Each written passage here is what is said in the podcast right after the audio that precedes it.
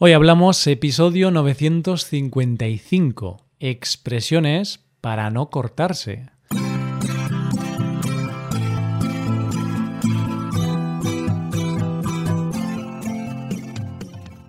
Bienvenido a Hoy Hablamos, el podcast para aprender español cada día. Ya lo sabes, publicamos nuestro podcast de lunes a viernes. Si quieres ver la transcripción, la hoja de trabajo de cada episodio, con explicaciones y ejercicios, y disfrutar de muchas otras ventajas, puedes visitar nuestra web hoyhablamos.com. Hazte suscriptor premium para acceder a todas esas ventajas. Hola querido oyente, muy buenos días, tardes o noches. ¿Qué tal va todo? Espero y deseo que bien. Nos encontramos ya en miércoles, lo que supone que toca un episodio de expresiones. En este caso, hemos decidido traer un episodio de expresiones con el verbo cortarse.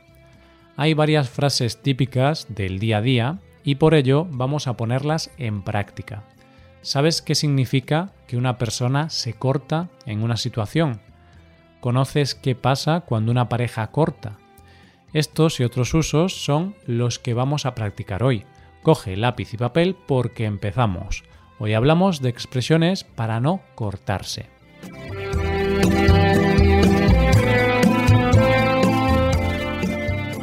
Todos conocemos el verbo cortar. Claro, es el verbo que habla de cuando partimos o dividimos algo. Por ejemplo, el pan. Si quieres más pan en la mesa mientras comes, cortas un poco. O, por ejemplo, también se utiliza cuando hay una interrupción.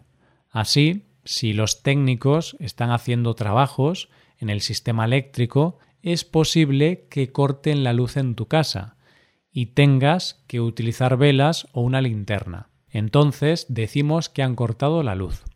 Hay varios usos de este verbo, pero lo que más nos interesa hoy es hablar de algunas expresiones típicas.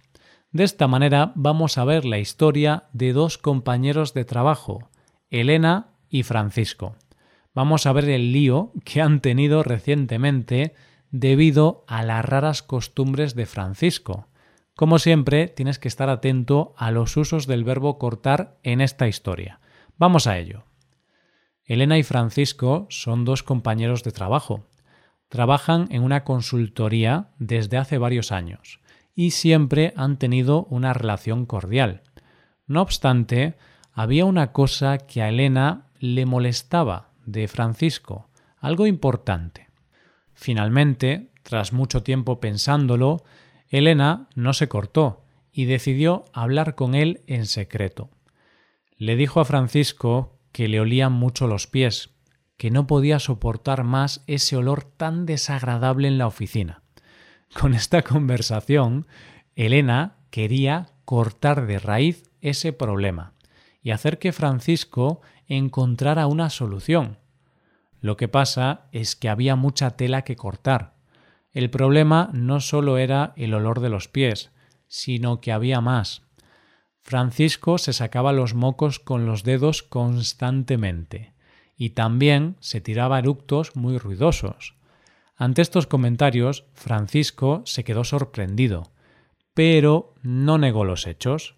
Francisco dijo Siempre me han olido mal los pies es algo genético y no tiene solución. y bueno, con los otros dos problemas, digamos que no es una persona vergonzosa. No le da vergüenza hurgarse la nariz ni eructar en público. Es un hombre salvaje. No obstante, le contestó a Elena No puedes cortarme las alas, ya que estos hábitos me hacen sentir más productivo y por tanto cómodo en el trabajo. Me siento libre como un pájaro. como Francisco se ofendió por estos comentarios acerca de sus hábitos higiénicos, decidió cortar con Elena y se trasladó a otra oficina. Lo hizo porque considera que quien corta el bacalao en la empresa no es Elena, sino Fernanda, la jefa. Ahora Francisco está solo en su nueva oficina. Ya no hay nadie que pueda quejarse de sus hábitos higiénicos pues todas las conferencias y reuniones son por videoconferencia. Qué bien, parece que Elena se ha despedido de los pies, mocos y eructos de Francisco, y éste ahora disfruta de su soledad en su propio despacho. Todos ganan. Ahora Francisco podrá sentirse aún más libre y salvaje. Mientras Francisco disfruta de su oficina, vamos a hablar de los usos de cortar en esta historia. No empezamos con ninguna expresión, sino con el verbo pronominal cortarse. En este caso, cortarse tiene un significado alejado de la definición típica del verbo cortar. En la historia decía que tras mucho pensar, Elena no se cortó y finalmente decidió hablar con Francisco. Elena no se cortó, se atrevió a hablar con él. Buscando el significado de cortarse, podemos decir que una persona se corta cuando tiene miedo y no dice lo que quiere decir, cuando se queda sin palabras.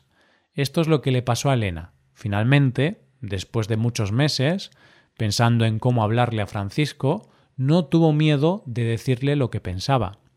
Vamos a ver algunos ejemplos más. Imagínate que a tu amigo no le gusta la camisa que llevas y le pides su opinión. Podrás decirle, venga, no te cortes, dime qué piensas de mi camisa. O piensa ahora en la comida que ha preparado tu padre, una comida muy mala. Quizá tu padre podrá decirte, si no te gusta lo que he preparado, tienes que cortarte. No quiero escuchar nada malo de mi plato. y es que, sí, algunas veces cortarse puede ser la mejor opción. Ahora sí, ahora ya empezamos con las expresiones. Empezamos con la frase cortar de raíz. Elena quería cortar de raíz el problema, ya que quería que Francisco cambiara quería que solucionara estos problemas de higiene. Entonces, cuando decimos que Elena quiere cortar de raíz el problema, estamos diciendo que está actuando rápidamente y profundamente para resolver un problema desde su origen. Es como un árbol de verdad. No puedes quitar un árbol que te molesta de tu jardín si no le quitas las raíces. Al quitar las raíces, estás eliminando el problema que te preocupa. Por eso, Elena decidió hablar con su compañero. Quería que Francisco cambiara totalmente sus hábitos higiénicos. Viendo otro ejemplo. Piensa ahora en una persona que quiere dejar de fumar. Es posible que pueda dejar de fumar poco a poco, pero en ocasiones puede ser más efectivo cortar de raíz y dejar de fumar totalmente. No sé qué piensas, si te gusta hacer las cosas poco a poco o de golpe pero a veces cortar algo de raíz puede ser una buena solución. Lo que está claro es que hay mucha tela que cortar cuando hablamos del tabaco. Sí, hay mucha tela que cortar. Esta sería la segunda expresión del día, haber tela que cortar.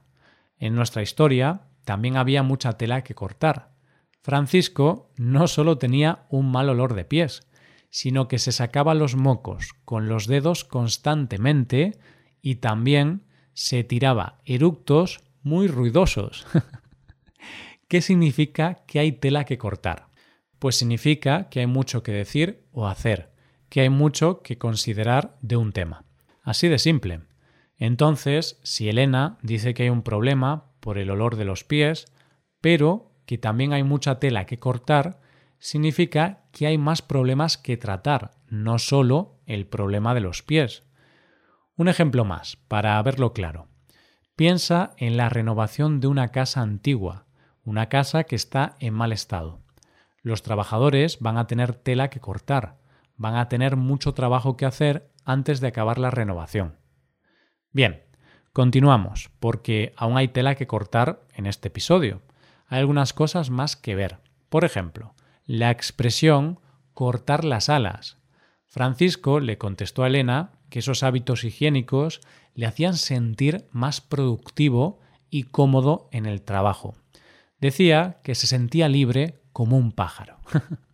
Siguiendo esta comparación, vamos a explicar qué significa la frase cortar las alas a alguien.